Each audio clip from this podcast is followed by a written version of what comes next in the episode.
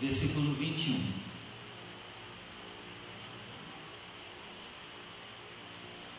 Eu achei que o pessoal estava mais empolgado com esse seminário. Ou, eu, eu, ou era eu que estava esperando demais as pessoas, né? Acho que era isso. Eu prego sempre sobre isso e, e não adianta.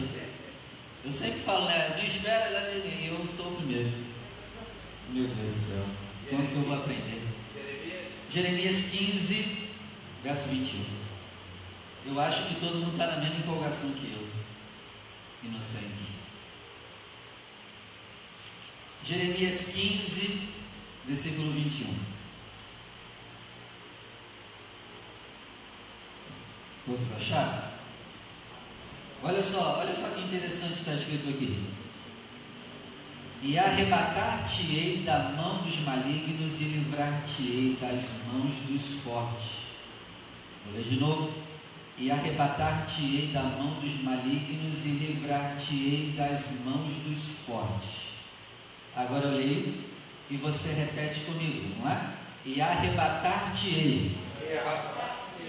Peguei vocês aí, né?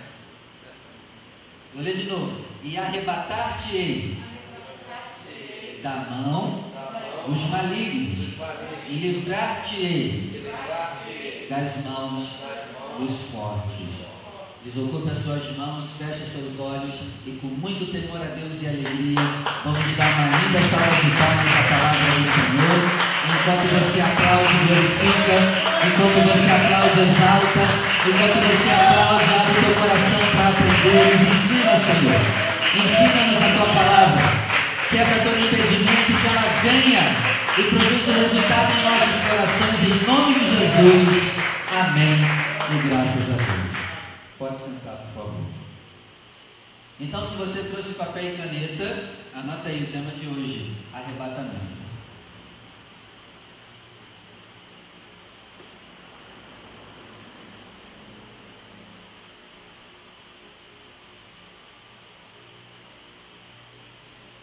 E não sei se vocês perceberam, eu estou lendo um livro do Antigo Testamento que fala sobre arrebatamento. É, o conceito de arrebatamento sempre existiu na Escritura Sagrada, não é algo novo no Novo Testamento, tá? Sempre existiu esse conceito de arrebatamento. É claro que não vai ser no nível do arrebatamento de Cristo, mas esses arrebatamentos menores que aconteceram no Antigo Testamento eram um prelúdio do grande arrebatamento. É um prelúdio do grande arrebatamento. Eu posso te dar um exemplo de arrebatamento que aconteceu no Antigo Testamento. A saída de Israel do Egito para Canaã é um arrebatamento.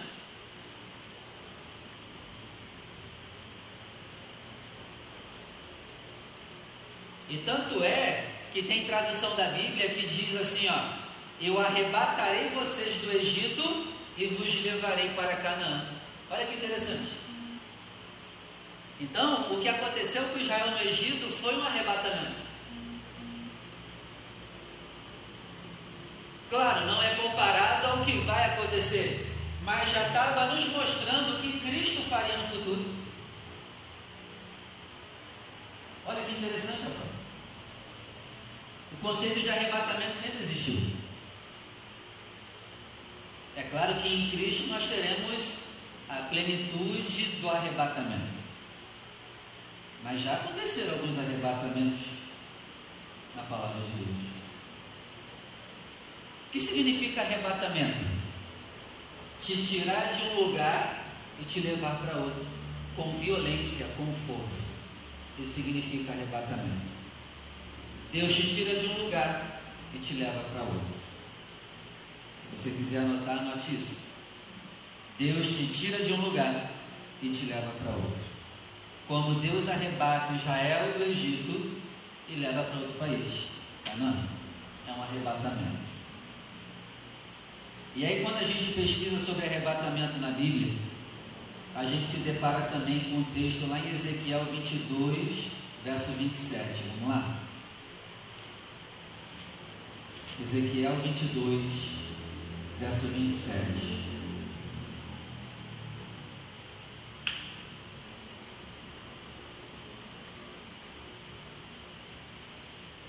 Ezequiel 22, verso 27, olha o que diz aqui. Os seus príncipes no meio dela são como lobos que arrebatam. Ó, a mesma expressão de arrebatamento. Arrebatam a presa para derramarem sangue, para destruírem as almas, para seguirem as avarezas. Então, o que, que eu vejo aqui? Aqui está dizendo que os lobos também arrebatam. Mas o arrebatamento dos lobos é para quê? É para destruir as almas.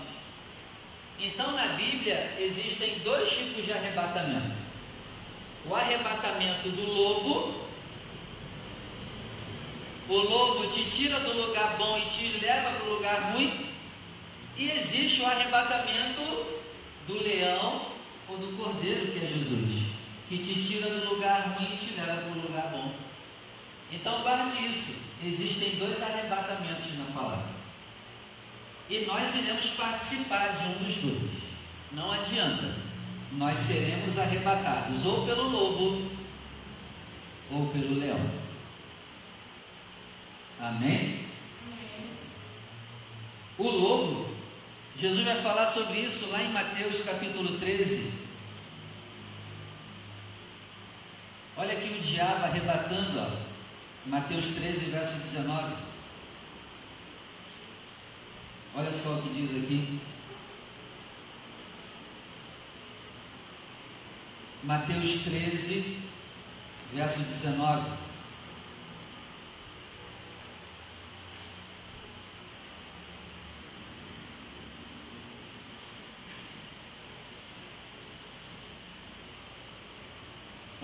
Ouvindo alguém a palavra do reino e não a entendendo, vem o maligno e arrebata. Aí, expressão de novo de arrebatamento. O diabo também arrebata. Arrebata o que foi semeado no seu coração. Esse é o tipo de pessoa que foi semeada ao pé do caminho. Então eu ouço a palavra, não entendo ela, e vem o maligno e arrebata o que foi semeado no meu coração e joga para outro lugar para que o que foi semeado não produza o resultado. Então você vê que o diabo ele também trabalha com arrebatamento para te tirar do lugar bom e te jogar para o lugar ruim. Ó, outro exemplo é João capítulo 10. Vamos lá. João capítulo 10, versículo 12.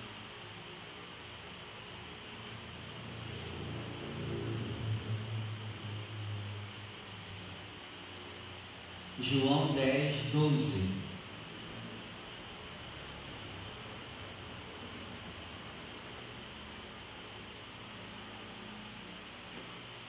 Mas o mercenário que não é pastor, de quem não são as ovelhas, ele vê vir o lobo e deixa as ovelhas e foge. E o lobo faz o quê? Arrebata. Arrebata e dispersa e leva para o lugar errado. Então aqui Jesus atribui ao mercenário. Mercenário é o que? É aquela pessoa que está fazendo a obra por interesse, por status. Pastores que estão usando o púlpito para enriquecer e para dominar as pessoas, ter autoridade. Jesus está dizendo que esse tipo de pastor quando vê vindo um problema, ele abandona as ovelhas e foge. E aí o lobo faz o quê? Arrebata o rebanho. Em vez do pastor estar preparando as ovelhas para ser arrebatada por Cristo, acontece o contrário. O lobo arrebata. Está vendo que existem dois tipos de arrebatamento? Olha que eu nunca tinha prestado atenção nisso, hein? Eu estou aprendendo contigo. Existem dois arrebatamentos. E aí surge uma pergunta no meu coração: em qual deles eu vou estar? O lobo aqui representa o falso pastor, representa a doutrina de demônios que aprendemos ontem. Porque qual é a função da doutrina de demônio? Te arrebatar no lugar errado.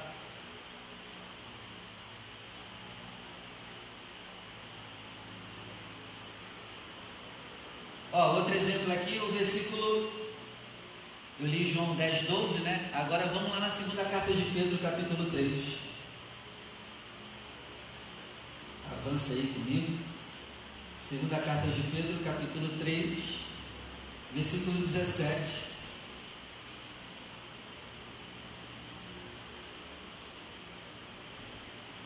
Olha só o que diz aqui.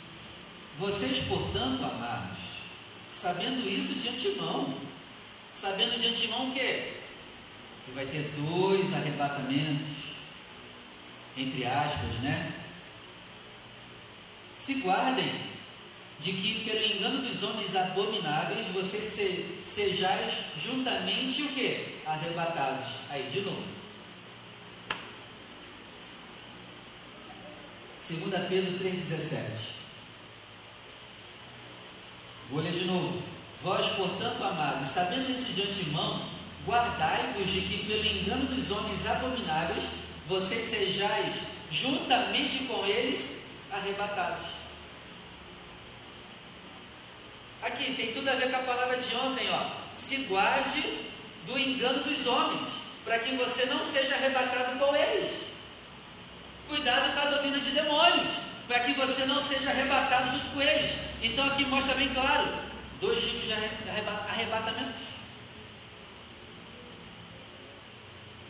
E se eu fui pego pela doutrina de demônios, eu já estou no arrebatamento que vai me levar para onde? Lago de fogo.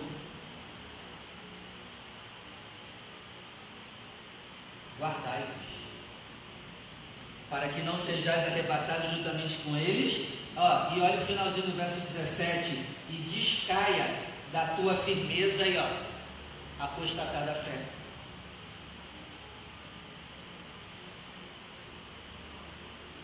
Gente, isso é sério. Vamos voltar lá em João 10, verso 28.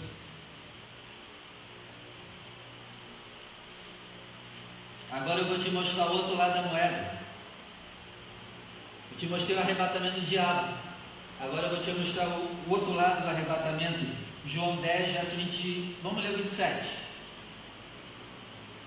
Vamos ler o 27, o 28 e o 29. João 10, 27.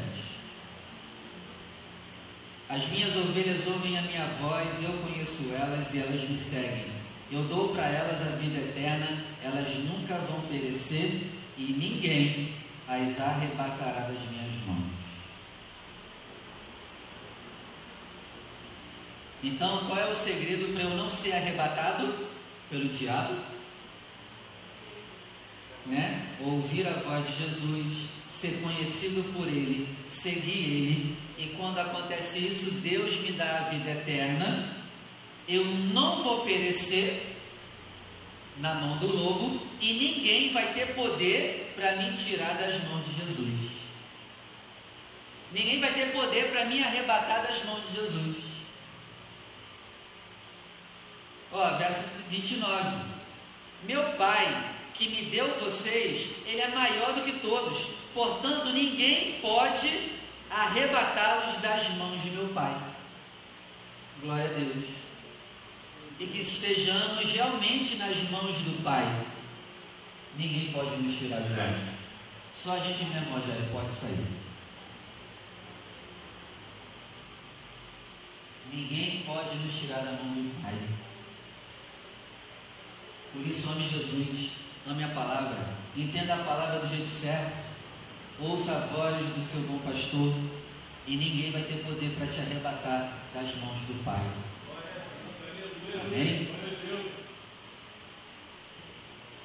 Ontem nós pregamos sobre doutrinas de demônios, e aí hoje chega um irmão que está fazendo seminário aqui com a gente. E aí quando termina a reunião aqui da tarde, ele começa a falar uns negócios estranhos sobre Jesus.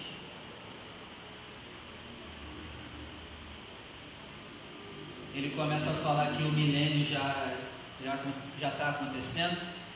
Começa a falar um negócio estranho que o nome de Jesus não é Jesus, mas o certo é falar Yahshua. E quem não fala Yahshua está errado. E que ele veio aqui só para ver como era esse seminário, se ia falar o jeito certo da Bíblia. Ele disse agora que se converteu ao judaísmo. Nossa, que confusão. Ele diz que a gente não vai ter milênio, o milênio já está acontecendo. Ele disse que as trombetas já tocaram seis, os anjos já tocaram seis trombetas de Apocalipse, só falta a sétima, mas gente, não tocou nenhuma ainda. Ele falou que a grande tribulação já começou. Caramba, que grande tribulação boa essa, né? Que a gente pode falar de Jesus tranquilamente sem ter, sem ter a cabeça cortada. Aí ele falou que o anticristo não vai ser uma pessoa, mas vai ser sempre um espírito nas pessoas, não vai ter uma personificação de pessoa. Caramba! Eu, a gente falou sobre isso ontem. Olha o que, o cara vem falar hoje. Na verdade, na verdade, enquanto ele falava isso comigo, eu fui entendendo o quê?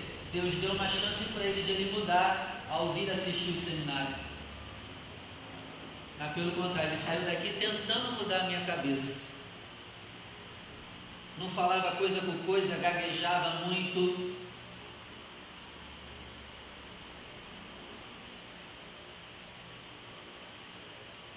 Aí tem gente que pensa, poxa, o pastor Vinícius pega pesado nas pregações. Mas olha aí. Um cara que assistiu o culto ontem com a gente, olha os papos que ele veio hoje. Que Jesus é gratidão, Olha só, Jesus é gratidão. Jesus não é mais uma pessoa. Jesus é gratidão. Como assim Jesus é gratidão? É claro que eu tenho que ser grato ao que Jesus fez, mas Jesus não é gratidão, ele é uma pessoa. Ele é um bom pai. Se Jesus é gratidão, todo mundo que é grato, então tem Jesus. Mas não é assim. É claro, a gente tem que ser grato.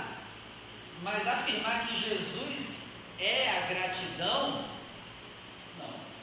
Ele é uma pessoa. Morreu e ressuscitou. Olha a cabeça do cara. Infelizmente está endemoniado na cabeça. Aí por isso que eu vejo o quão sério e importante é estar sendo disseminado.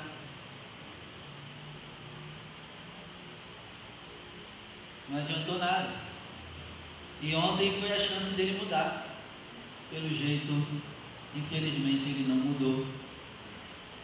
E aqui Jesus está dizendo, né? Quem é minha ovelha, ouve a minha voz e me segue, ninguém vai ter poder de arrebatá-los das minhas mãos. E meu Pai, que me deu vocês, é maior do que todos, e portanto ninguém tem como tirar-nos da mão do nosso Pai. Mas infelizmente tem gente que está saindo das mãos do Pai. Que isso fique de alerta para nós, para que nós também não saiamos das mãos do Pai. Em nome de Jesus. Carta de Judas,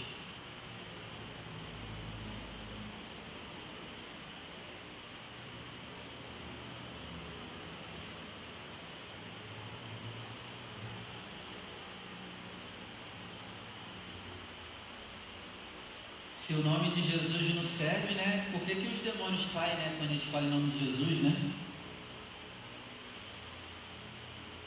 Se é errado falar Jesus de demônio sair, imagina se a gente falasse o nome tão certo dele, né?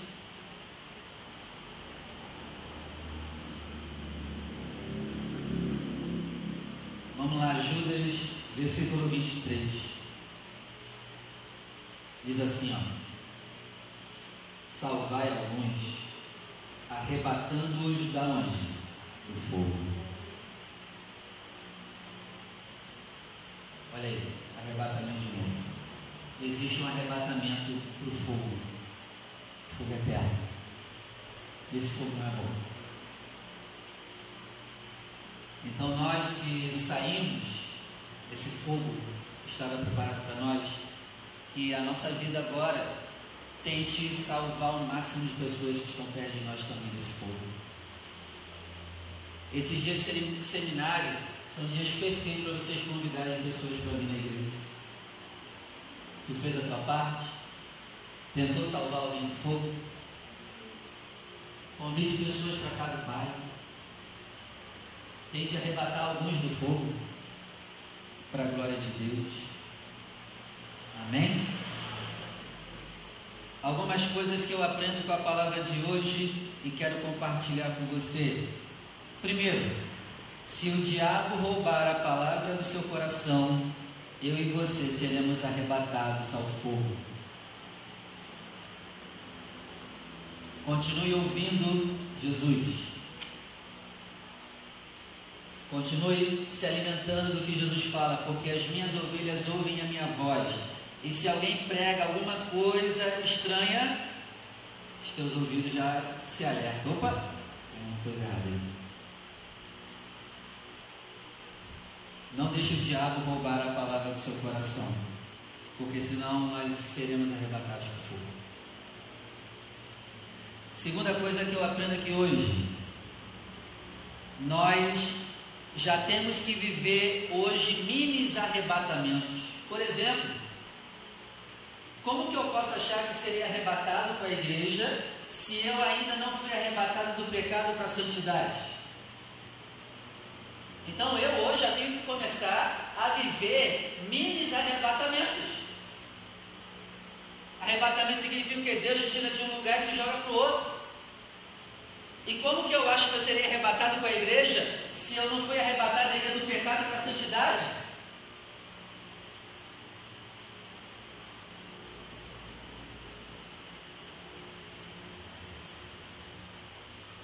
Que Deus nos conceda o arrebatamento do sofrimento para a alegria. Isso é um arrebatamento. Um arrebatamento da maldição para a bênção, que Ele nos conceda isso. Da tristeza para a alegria. Isso é tudo arrebatamentos. Podemos desfrutar hoje. Mas é claro, não se compare em nada ao grande arrebatamento que está para acontecer.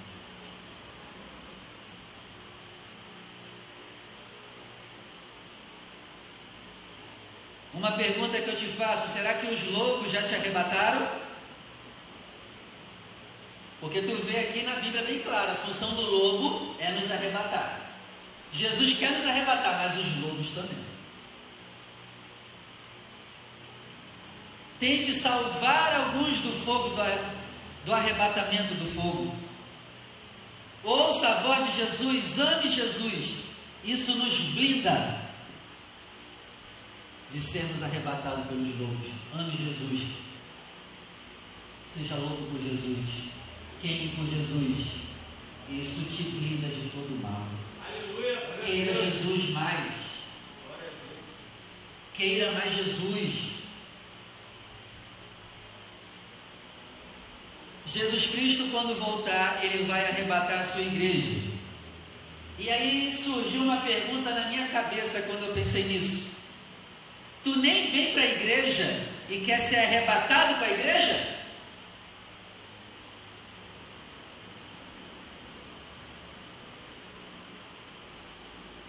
Tem lógica? Nem vem para a igreja. E no dia do arrebatamento da igreja, quer estar junto com a igreja?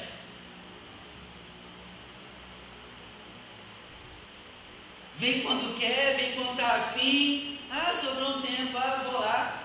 Tu acha mesmo que eu, vivendo desse jeito, eu vou ser arrebatado junto com a igreja? Não tem lógica. Outra pergunta que surgiu na minha cabeça: odeio a igreja e quero ser arrebatado com ela? Tem gente que odeia a igreja. Não, não precisa mais congregar. Eu só busco a Deus aqui da minha casa. É doutrina de diabo. E fala sem medo de errar. É melhor ficar em casa do que conviver com os irmãos? Claro. É um mais problemático que o outro, mas tu também é problemático. E aí? E por causa disso a gente não vai conviver?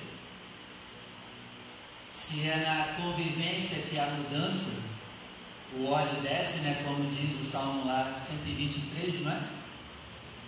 Eu esqueci agora, não lembro se é o 123. Com bom e com suave é que os irmãos vivem em união. É como óleo. Viver em comunhão é, é curativo. Um óleo desce de cura.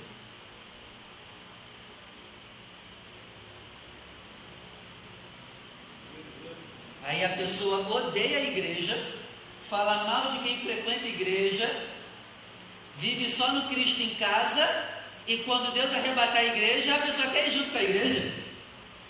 Ah, meu irmão. Tu acha que Jesus é trouxa igual a gente?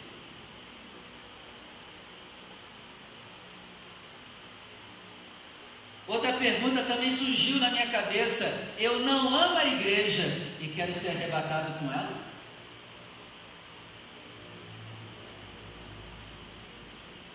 Pastor, o que é eu não amar a igreja? É não se doar pela sua igreja, é não usar os seus dons, os seus recursos financeiros, recursos de tempo na sua igreja. Tu não ama a tua igreja e tu quer ser arrebatado com a igreja do Senhor não faz nada na igreja do Senhor, não ajuda em nada o crescimento da igreja do Senhor, e no dia do arrebatamento glorioso da igreja, tu quer ir junto? É sério mesmo? Não sofre pela igreja, não chora pela igreja, não apanha pela igreja e acha que vai ser arrebatado com a igreja? Só quer sugar a igreja, não dá nada para a igreja e acha que vai ser arrebatado com a igreja?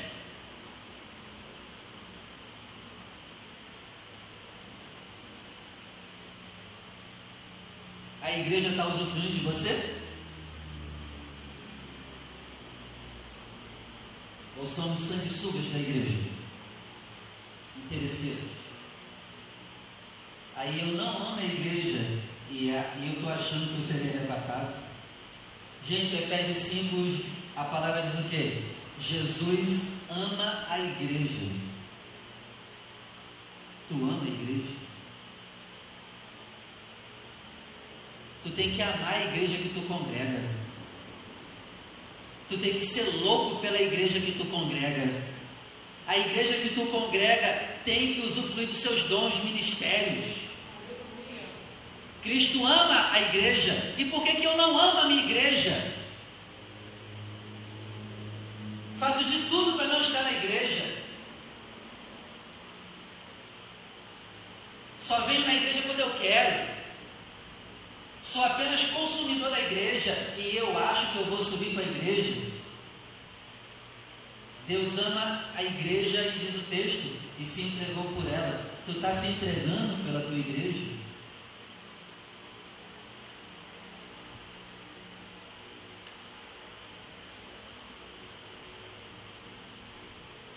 Para terminar, primeira carta aos Tessalonicenses, capítulo 4.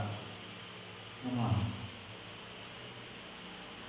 1 Tessalonicenses capítulo 4, versículo 17.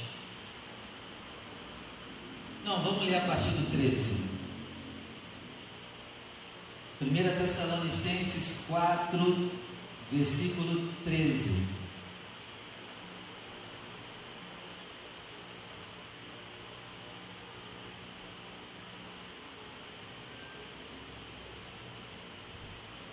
Eu fico com ódio de quem não ama a igreja, cara, porque Jesus ama a igreja. Isso. Eu tenho que me. Não, é 4,13. Eu tenho que me tratar disso, porque eu fico com ódio. A pessoa, tudo para a igreja é contado, nunca pode ir além.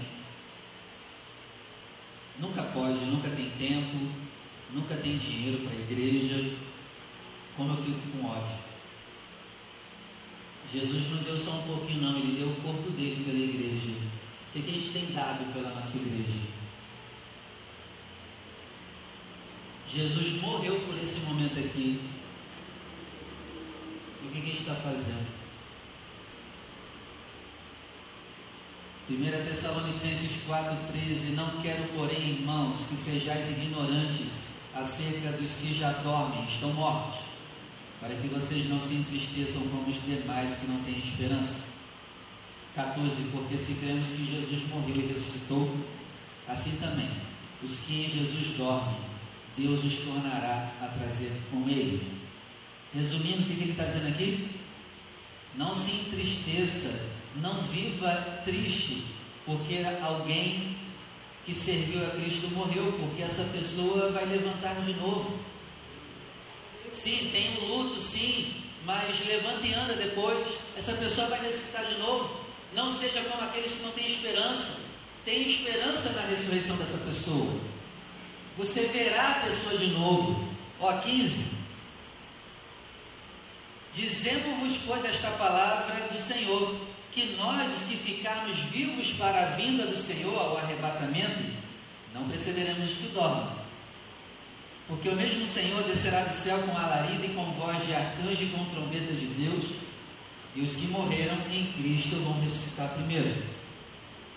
Então, no arrebatamento, primeiro os mortos ressuscitam e se encontram com Ele. Aí, verso 17: Depois nós, os que estivermos vivos nessa época, seremos arrebatados juntamente com eles nas nuvens e encontraremos o Senhor nos ares, e assim estaremos sempre com o Senhor. 18. Portanto, consolai-vos uns aos outros com estas palavras.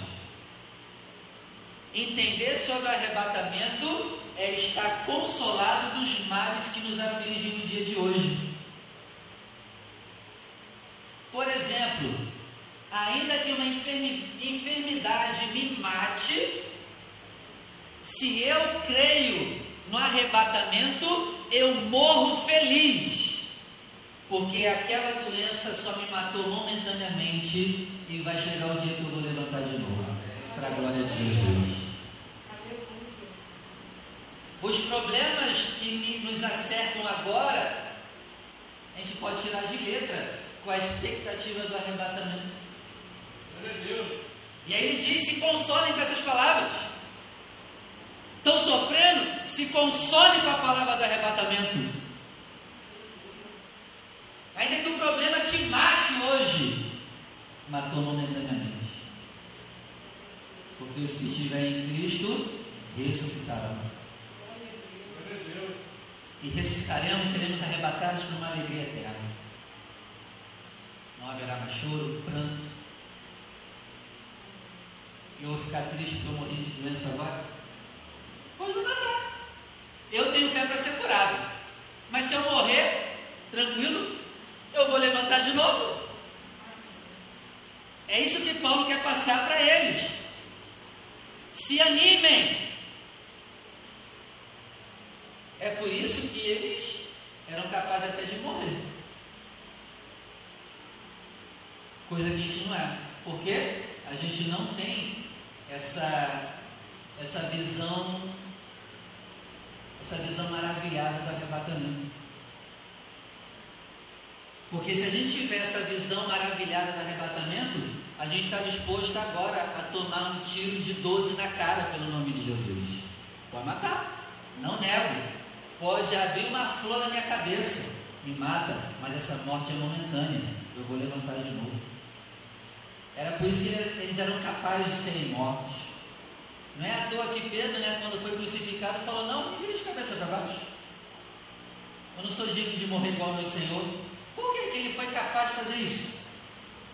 A expectativa do arrebatamento. A expectativa do arrebatamento faz ficar mais forte.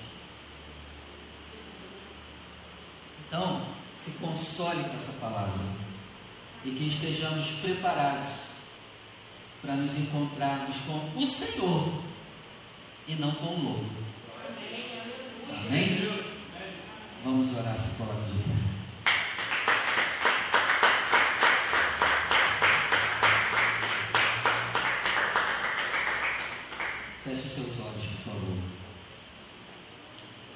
Senhor nosso Deus, queremos agradecer por essa palavra. Muito obrigado, Senhor. Senhor, gere em nós a expectativa do arrebatamento. Gere em nós, Senhor, a expectativa desse dia glorioso que está para chegar.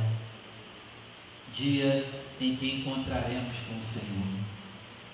Dia em que tudo que é ruim nunca mais veremos e sentiremos. Meu Deus, ainda que a doença hoje nos mate, essa morte é momentânea porque nós iremos levantar de novo. E nos dá essa fé, Senhor. Que quando tivermos um dia mau, que tenhamos a fé do arrebatamento. Onde tudo que passarmos aqui, seja bom ou ruim, será sempre momentâneo. Tudo aqui comparado ao arrebatamento não é nada. Foi essa fé que fizeram os apóstolos morrer por teu nome. E que também tenhamos essa fé e que sejamos tão ousados e se for necessário a gente até morre pelo teu nome, porque entendemos que a vida não é só isso aqui, teremos vida além da vida que nos foi tirada hoje. Por isso, meu Pai, nos console com essa palavra do arrebatamento, nos faça mais forte com essa palavra do arrebatamento, nos faça mais maduros através dessa palavra do arrebatamento. Pai querido, o diabo tem arrebatado muitos, e muitos até da nossa família. Nós oramos por eles agora, Senhor, para que eles sejam arrebatados das trevas para a maravilhosa luz. Eu oro, meu Pai, para que muitos da nossa casa sejam arrebatados para a luz, sejam arrebatados ao encontro de Jesus, tenham encontro com o Senhor e nós, Senhor, que já estamos arrebatados em Suas mãos, que o nosso amor por Ti só cresça. Que o nosso desejo por Ti só cresça. Que o nosso amor pelo Senhor Jesus só cresça. O nosso amor pela palavra, pela oração, pelo jejum só cresça. O nosso amor por obedecer ao que Ele falou só cresça. Para que nunca ninguém tenha poder para nos arrebatar das Suas mãos. Meu Deus, essa é a nossa oração que nenhum de nós aqui venha se perder. Pelo nome do Senhor Jesus. Amém. E graças a Deus. Vamos aplaudir o nome do Senhor.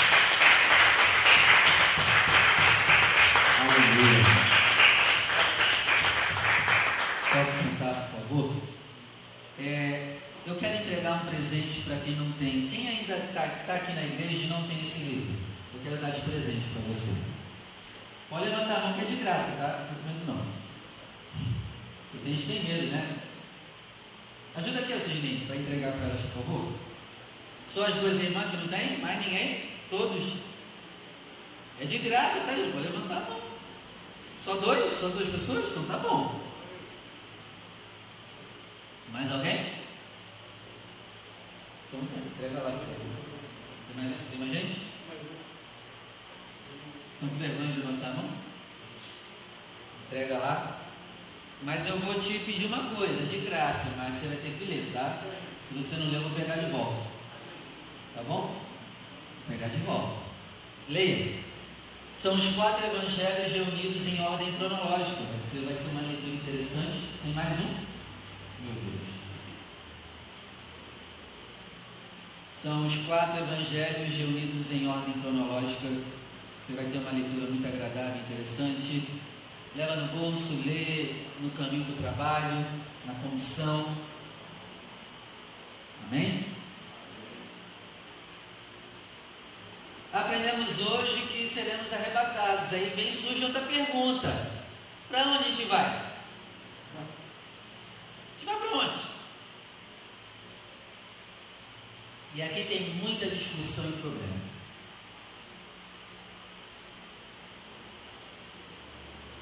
Porém, os textos da Bíblia são bem claros dizendo que quando acontecer o arrebatamento, automaticamente nós viveremos o período do milênio, onde desfrutaremos de mil anos de coisas maravilhosas que não dá para imaginar. Tudo que Deus desenhou para o Éden será instalado no milênio. Cristo estará aqui reinando em carne e osso aqui na terra, a partir de Jerusalém, vai comandar todas as nações. E tem um texto lá em Zacarias 14 que fala uma coisa interessante. Vamos ler lá rapidinho? Zacarias 14. Abre comigo aí também. Ah, pastor, a gente vai ser arrebatado para o céu. Ah, pastor, a gente vai para outro lugar. Tá, não importa para onde tu acha que tu vai. Mas olha esse texto aqui, que diz o que vai acontecer quando Cristo arrebatar o seu povo e reinar aqui. Olha aqui o verso 16. Zacarias 14, verso 16.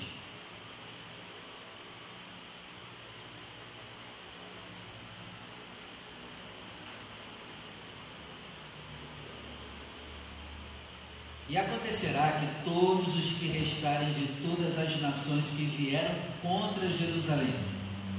Ó, esse texto aqui está dando detalhes do que acontece quando Jesus vem, arrebata o seu povo, destrói o exército do anticristo e vence a batalha. Agora aqui está dando o crédito depois da batalha, está mostrando o que acontece depois que Jesus vence o anticristo, o exército do anticristo que se reuniu contra Jerusalém. Ó. 16: E acontecerá que todos que restarem de todas as nações que vieram contra Jerusalém subirão de ano em ano para adorarem o Rei, o Senhor dos Exércitos, e para celebrarem a festa das cabanas. Vai ter festa. Uma festa bíblica que foi ordenada lá em Deuteronômio, ela será restaurada de novo quando Cristo voltar. Continuando, 17. E acontecerá que se alguma das famílias da terra não subir a Jerusalém para adorar o Rei, o Rei Jesus que estará aqui, o Senhor dos Exércitos não virá sobre aquela nação a chuva então, nesse período aqui do milênio, vamos supor que a gente esteja aqui, né? Precisamos estar aqui, né? Em nome de Jesus. Nós teremos que ir pelo menos uma vez por ano lá em Jerusalém. Seremos obrigados a ir. Se não for, não chove no Brasil.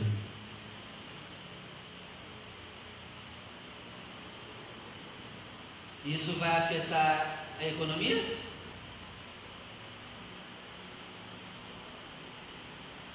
Vai ser obrigatório. Todos terão que ir pelo menos uma vez por ano. E se você pesquisar sobre a festa das cabanas na Bíblia, você vai ver que essa festa, né, as pessoas dormiam alguns dias em cabanas para lembrar, né, o povo lembrar que passaram um tempo, né, período no deserto, que foram escravos no Egito. E todas as nações terão que celebrar essas festas, porque Deus arrebatou o povo do pecado para a santidade. Mas também nessa festa das cabanas tem ofertas que precisam ser apresentadas. Então, no milênio, você vai continuar dizimando e ofertando. Só que com uma diferença eu acredito que tu vai ter que transferir o seu dízimo e a sua oferta direto lá para Jerusalém. Não sei como vai ser isso, será que vai ser via Pix? Será que a gente vai ter Pix? Ou vai ter que juntar tudo, os dízimos e as ofertas do ano inteiro e levar na fé das cabanas? Pode ser também. Mas se ele tiver Pix é melhor, a gente já transfere direto. E quem não fizer as ofertas e não ir adorar, não vai chover na tua terra. Por que, que eu estou lendo isso aqui? Para te mostrar que as ofertas irão continuar. Deus é o mesmo ontem, hoje e sempre. E se ontem, no passado, ele determinou sobre ofertas, no futuro continua valendo. Eu só não sei se vai continuar esse sistema de ofertas no novo céu e nova terra. Mas no milênio vai continuar. Amém? Se tu não oferta hoje, tu acha que tu vai estar no milênio ofertando? Viu dizimista ofertante hoje? Vamos ofertar a casa do Senhor? Se você puder, separe uma oferta hoje.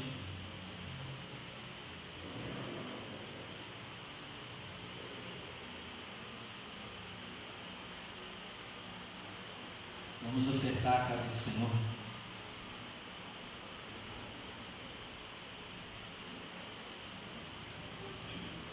Você que vai ofertar, vem aqui na frente. Pastor, hoje eu não tenho nada. Se coloque de pé e abra suas mãos que eu vou orar por você.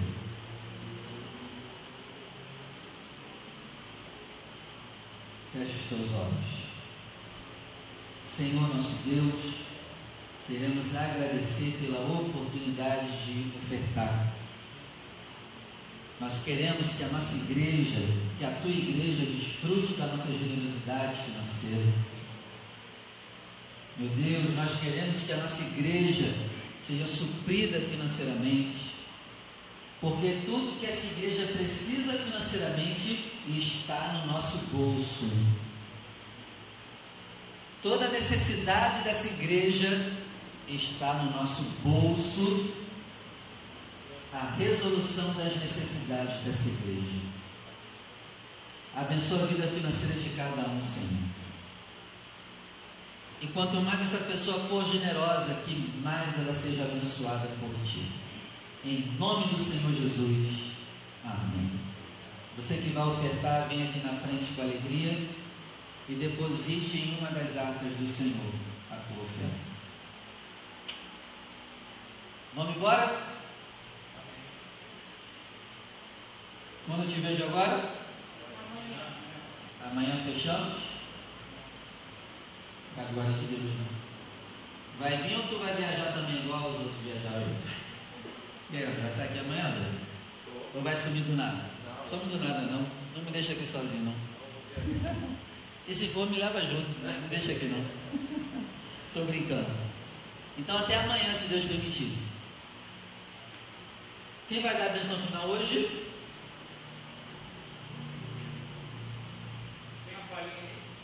Tem?